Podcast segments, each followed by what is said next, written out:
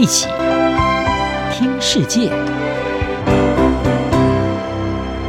欢迎来到一起听世界，请听一下中央广播电台的国际专题报道。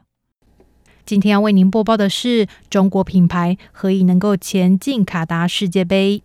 尽管中国国家队没有踢进四年一度的足球盛事世界杯，不过中国品牌则是成功前进在卡达登场的这一项体育赛事。中国品牌成为二零二二年卡达世界杯的最大赞助商，赞助金额甚至超越可口可乐等全球广受欢迎的美国品牌。日经亚洲报道，对国际足球总会 FIFA 来说，获取赞助是一件大事。因为这是继转播权之后的最大收入来源，占其二零二二年总预算收入的百分之二十九，达十三点五亿美元。赞助商有两种参与方式，一个是成为 FIFA 的合作伙伴，另外一种方式才是成为世界杯赛事的赞助商。中国赞助商目前占 FIFA 合作伙伴和二零二二年世界杯赞助商所投入资金的四分之一以上。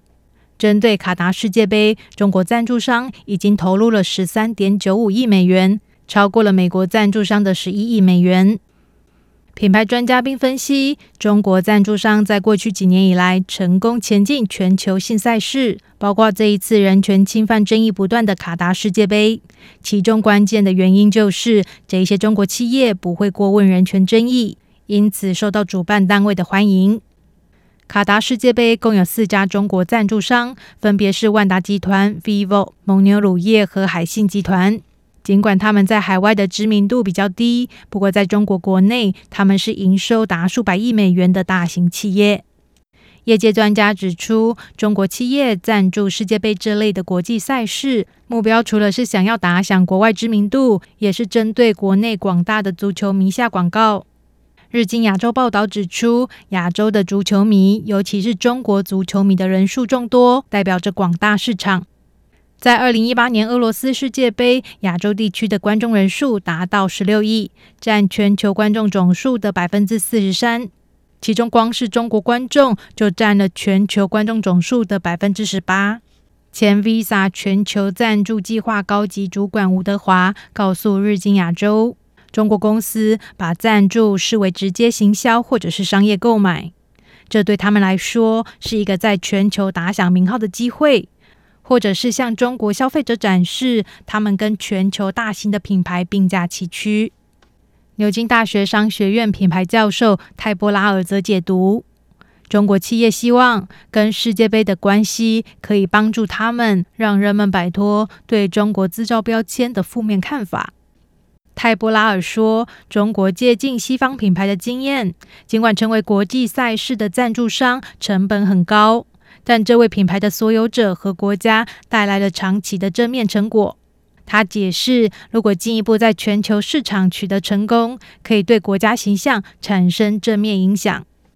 事实上，早在过去几年，中国赞助商就大举进军国际体育赛事，许多时候更是在由于丑闻争议爆发，西方品牌撤出之后，扮演起填补资金缺口的角色。在二零一四年和二零一五年，关于俄罗斯和卡达世界杯的申办过程发生贪腐情事的指控延烧，索尼和娇生等国际品牌就撤出了对 FIFA 的赞助。后来由中国企业填补了资金缺口。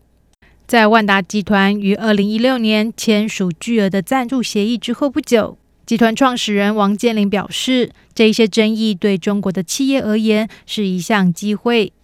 他表示，在过去，即使我们愿意，但想赞助世界杯的中国公司可能苦无机会加入赞助的行列。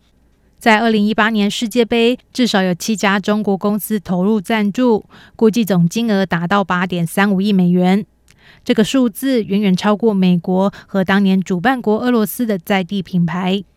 南美洲最大的足球赛事美洲杯，也可以看到中国企业的积极参与。在二零二一年的美洲杯，面对严峻的 COVID-19 疫情，主办单位不愿意宣布停办，引发对球员健康造成风险的争议。使得万事达卡等西方领导品牌退出了赞助。这个时候，中国的快手科技和生技公司科兴就承担起大部分的资金缺口。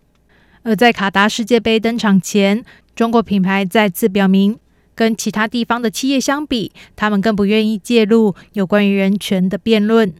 与许多美国品牌不同，中国赞助商并没有对国际人权组织人权观察所发起的呼吁表示支持。针对卡达世界杯筹备期间有上千名外籍移工丧生，人权观察敦促 FIFA 和卡达应该负起赔偿的责任。不过，最终行销专家也指出，在商言商，许多西方品牌也不会因为人权争议而完全撤下对世界杯的赞助，因为成为这个接触全球数十亿人体育赛事的赞助商，最重要的目的就是要排除竞争对手。而在未来，预计会有更多的中国品牌出现在这一项赛事，就如同许多好莱坞电影会出现中国企业的商标一样。以上专题由央广编译，张雅涵撰稿播报，谢谢收听。